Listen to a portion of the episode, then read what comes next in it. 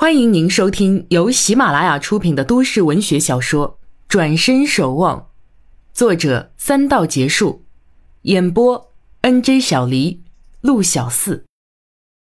第三十八集，王禅果然很快便回来，一出电梯，陈谷就看见他，并迎上去。大包小包，他拎来不少。他接过大包小包，惊讶地问：“怎么这么多东西啊？”王禅一笑，不答他的话，边走边道。我已经预定了午饭，到时间会送来，我们一起吃。他像下命令似的，陈谷哪敢违抗，只是跟着他走。李小夏已经坐着了，见陈谷和王禅两个人有说有笑的进来，不禁镇住。王禅从陈谷手中接来包道：“这是给你的衣服，还有零食点心，这是化妆品。在这里哪用得着化妆品啊？谁说不能化妆啊？”等出院那天，更要好好打扮打扮，要漂漂亮亮的出院，漂漂亮亮的过日子。他那神采飞扬的样子感染了李小夏，露出难得的笑容，甚是甜美。陈谷却只痴痴地看着王禅，他这般痴看，全被李小夏看在眼里。他凝住笑容，心想：若不是自己无知，跟陈二姨夫扯上关系，眼前这个大伙子很可能就是他的另一半。他这时竟有了心动的感觉，却碍于之前做错事，又觉得自己配不上人家。李小夏心中有愧，不敢多看陈谷一眼。但眼见陈谷看王禅的眼神有意，他心中还是有些醋意。陈谷知趣的退出，在走廊上闲来无事给家里打电话，得知二姨已经回到家里。挂了电话，陈谷望着李小夏病房的门，心中惆怅。这场闹剧终究没有胜负，更没有谁能开心的看着结局，还是就此收住吧，因为谁也承受不起了。门开了一个小小的角度，探出王禅婉约轻柔的脸，朝陈谷道：“送饭的上来了，你先接一下。”陈谷答应一声，扭头还没见人来，又看王禅，他已缩回头，啪的一声关了门，动作极迅速，与他那安静的神态。倒是相映成趣，他一笑，心驰神荡。走廊那边走来几个人，都匆匆走过，等了一刻钟左右，才见一个小伙子提着两个袋子，一面走一面寻找床号。陈谷上前询问：“是找四床吗？”“ 是啊，是啊。”小伙子很高兴寻到地方，高兴地将饭菜交于陈谷。陈谷将饭菜放好，摸出钱包：“多少钱？”“呃，六十八。”小伙子递上一张账单，接过钱，说了声慢用，便回去。陈谷看账单应试的大多是软汤、小补类的食物，叹王禅的心细，爱他的心善。他对自己说：“陈谷啊，陈谷，能有这样的女人让你倾心，不知是你几辈子修来的福。你要是不珍惜爱护她，就枉活三四十年了。”想什么呀？失了神一样。王禅隐隐站在他面前，轻轻这么一讲话，立时将陈谷从想象中拉了出来。陈谷看见他，顿也欢心，只支吾着不做正面回答，俯身提起饭菜。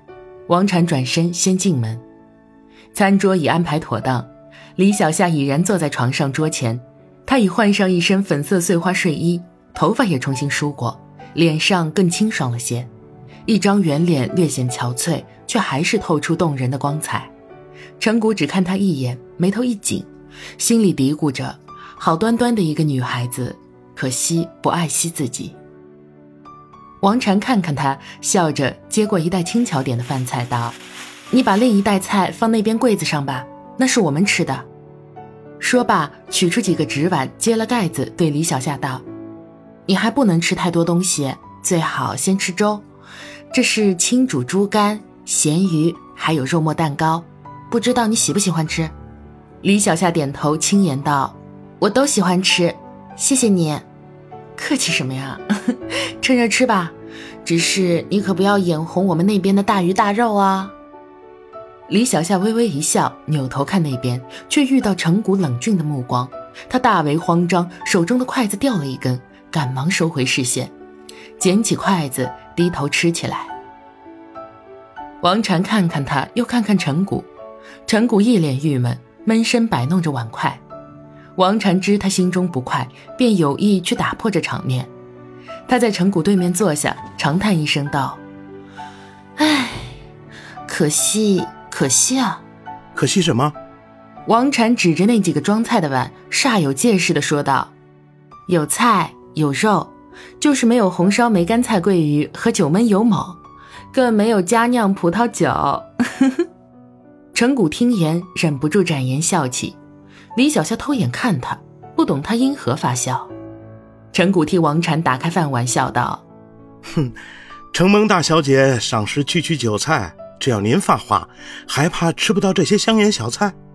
其实啊，只要您喜欢，想吃什么，自然有人主动孝敬。”别您啊，孝敬啊的，我有那么老吗？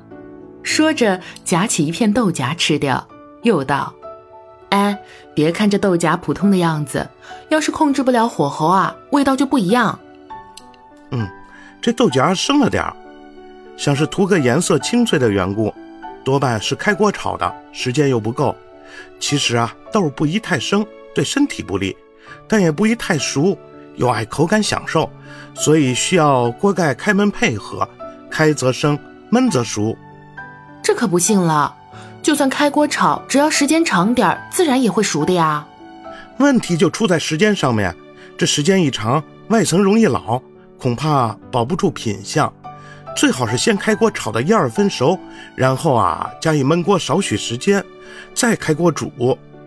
王禅瞪大眼睛瞧着他，嘟着嘴，半信半疑的道：“你说的头头是道，到底是不是这样的？”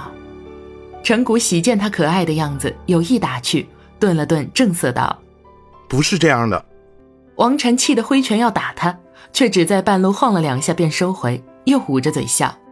李小夏见二人说笑很是亲密，心下一沉，不愿加入他们的话题，只顾吃菜喝粥。陈谷、王禅没注意他的神情，两人乐在笑谈中，一场午饭竟吃了个把钟头。李小夏早已吃完。背靠枕头，怔怔地看看二人，又看看窗外。饭罢，陈谷主动收拾，王禅则去整理李小夏那边的餐桌，将一次性碗筷打包。王禅见李小夏精神不佳，说道：“你躺下休息吧。”李小夏实在不愿意说话，便点了点头，躺下，被子盖住了半张脸。陈谷拎着两个垃圾袋，对王禅道：“我去楼下走走，你也要睡一会儿了。”你回去吧，这里有我就行了。啊，不不不，我不回去，要不然……陈谷突然直言，是想到如果回家去，必然会挨母亲和妹妹的骂。要不然怎么样？王禅歪着头问他，他笑道：“要不然有人向老板打报告，扣我工钱。”王禅痴痴的笑，知他执着，他就不强求他，心里觉得他越来越可亲了。李小夏闭着眼，听到陈谷出门去，王禅在旁边的空床上获衣躺下。李小夏骂自己不该做尽傻事，不懂感情。